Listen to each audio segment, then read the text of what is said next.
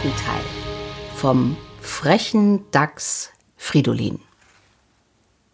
Umso mehr konnte sie sich von nun an den beiden ihr verbliebenen Kindern widmen. Umso reichlicher war die Atzung, umso kräftiger entwickelten sich die beiden. Bei ihren nächtlichen Fressfahrten, die sie selten weiter als einen Kilometer vom schützenden Bau entfernten, blieb kein Fleckchen Waldboden undurchsucht. Immer wieder fanden sie den Tisch neu gedeckt. Mit der vorschreitenden Jahreszeit lernten sie stets neue Köstlichkeiten kennen. Eiergelege von Rebhühnern oder auch ein aus dem Nest gefallenes Vögelchen, herrliche Fröschchen, die im Maule noch verzweifelt quakten, eine zarte Eidechse oder Schnecken, die so herzhaft schmeckten und so gut sättigten. Das größte Erlebnis war aber, dass sie einmal auf das Nest einer Waldhäsin stießen und deren fünf noch blinde Jungs mit hohem Vergnügen verspeisten, trotz des wütenden Wehrens der Mutter Häsin, die Friedesinchen ein wahres Trommelfeuer schallender Ohrfeigen versetzte, aber gegen Schläge sind Dachse fast völlig unempfindlich, gegen sie schützt sie die Speckschwarte und das dichte Fell. Nur ihre Nase nehmen sie fein in Acht. Ein kräftiger Schlag auf die Nase kann einen Dachs nämlich töten. Waren die Nächte mondlos, besonders dunkel und möglichst auch ein wenig regnerisch, so machte Friedesinchen gelegentlich einen weiteren Ausflug mit den Kindern aus dem Walde hinaus aufs freie Feld, in die Nähe der Menschenhäuser, ja sogar in ihre Gärten hinein. Im Allgemeinen ist dem Dachs der übel stinkende Geruch der Leute verhasst.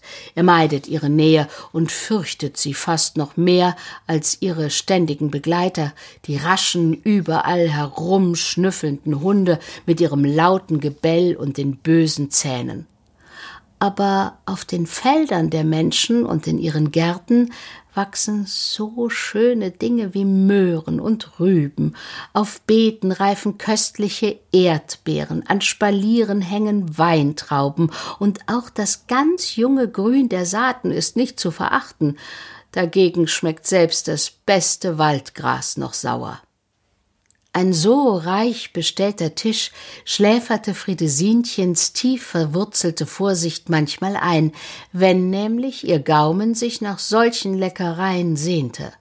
Auch wusste sie, dass der Hund des Hofes Hullerbusch zwar gewaltig bellen und mit einer eisernen Kette tobend rasseln konnte, mehr aber auch nicht denn eben diese Eisenkette hielt ihn fest an seiner Hütte, und nahe seinem zornig gefletschten Gebiss konnten sie in aller Gemütlichkeit das Köstlichste aus dem Garten plündern.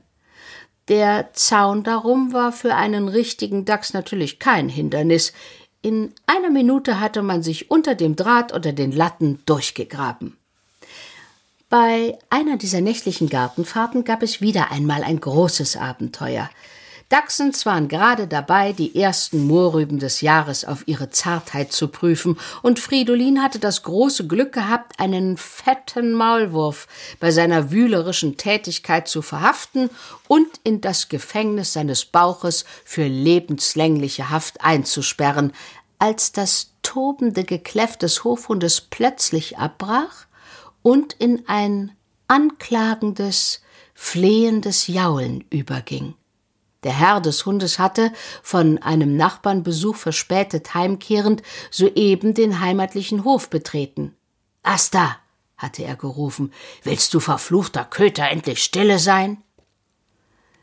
Beim Klang der menschlichen Stimme hatten die beiden Dachschen rasch und leise bei ihrer Mutter Schutz gesucht, und Friedesinchen war mit ihnen in das dichte Gewirre von Schoten und Reisern geflüchtet.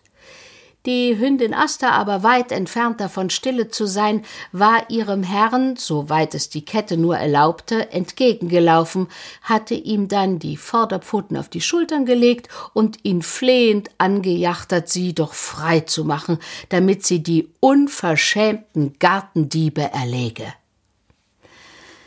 Der Herr, der die Hundesprache nicht verstand, hatte die Asta gestreichelt und gesagt, ach, was hast du denn nur, Asta, sei doch vernünftig, mein Hund.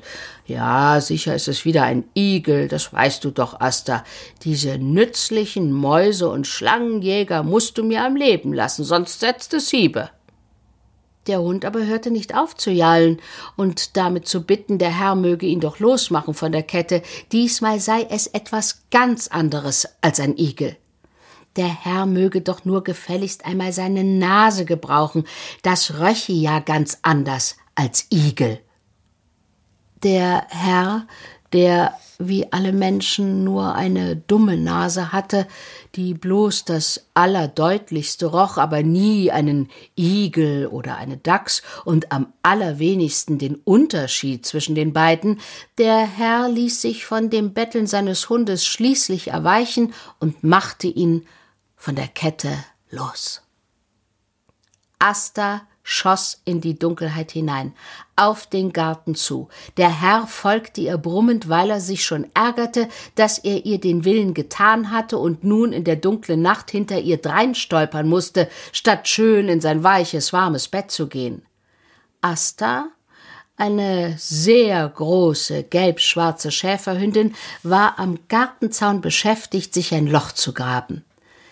Da sie aber lange nicht so schöne Grabkrallen hatte wie ein Dachs, und da sie in ihrem wilden Eifer sich nicht eine schöne, weiche Stelle ausgesucht hatte, sondern den harten Weg aufscharren wollte, so kam sie nur ganz langsam voran. Die Dachse saßen unterdes ganz still bei ihrer Mutter im Erbsenbusch. Der Herr kam dazu, wie die Asta am Gartenzaun grub und sagte ärgerlich, das hab ich mir doch gleich gedacht, dass du nur wieder in den Garten willst auf Igeljagd. Kommst du gleich her, Asta?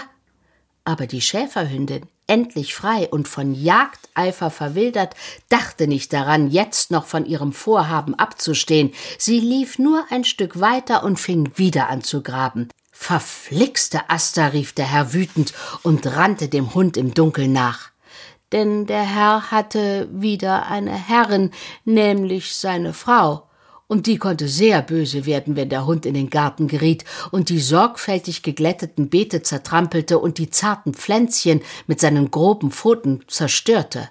Willst du gleich herkommen? rief der Herr zornig. Aber Ehe der Hund im Nachtdunkel gefunden und gefasst hatte, war der durch das rasch gegrabene Loch im Zaun gekrochen und raste nun wild auf der vielfältigen Spur der Dachse im Garten hin und wieder. Mutter Friedesinchen aber, als sie merkte, der Hund würde in den Garten kommen, hatte ihre Kinder schnell durch ihr Einschlupfloch aus dem Garten und in einen dichten Schlehenbusch an der Scheune geführt, der ihnen einige Deckung bot. Warte, du verflixter Köter, hatte der Herr gerufen und war durch die Pforte in den Garten geeilt, seinen Hund jagend. Der Hund, die Dachse jagend, hatte indessen gewittert, dass sie nicht mehr im Garten waren und schoss durch die offene Pforte hinaus dem Schlee dort zu, wobei er beinahe dem eigenen Herrn die Beine unter dem Leib fortgelaufen hätte. Friedesinchen jedoch leise und sachte, hatte ihre Kinder wieder in den Garten zurückgeführt, in den deckenden Erbsenbusch. So ging die wilde Jagd hin und her, rinn in den Garten, raus aus dem Garten. So rasch der Hund war, diesmal waren ihm die Dachse über, weil er immer den weiten Umweg durch die Pforte machen musste, während die Dachse ihre kleinen Schlupflöcher unter dem Zaun benutzen konnten. Schließlich gelang es dem Herrn, die Aster einzufangen, und damit nahm freilich die ganze Jagd ein plötzliches, klägliches Ende. Während sich die Dachse friedlich und leise dem Walde zutrollten, hörten sie noch lange das klägliche Geheul der Aster, die für ihren guten Willen böse Hiebe vom Herrn erhielt. Am bösesten aber war die Frau des Herrn, als sie ihren so völlig verwüsteten Garten sah. Der Herr bekam zwar keine Hiebe wie die Asta, aber viele böse Worte musste er hören, eine sehr böse Miene musste er sehen, und sehr üppig war das Mittagessen auch nicht, das er in den nächsten Tagen bekam. Und das war der dritte Teil vom frechen Dachs Fridolin.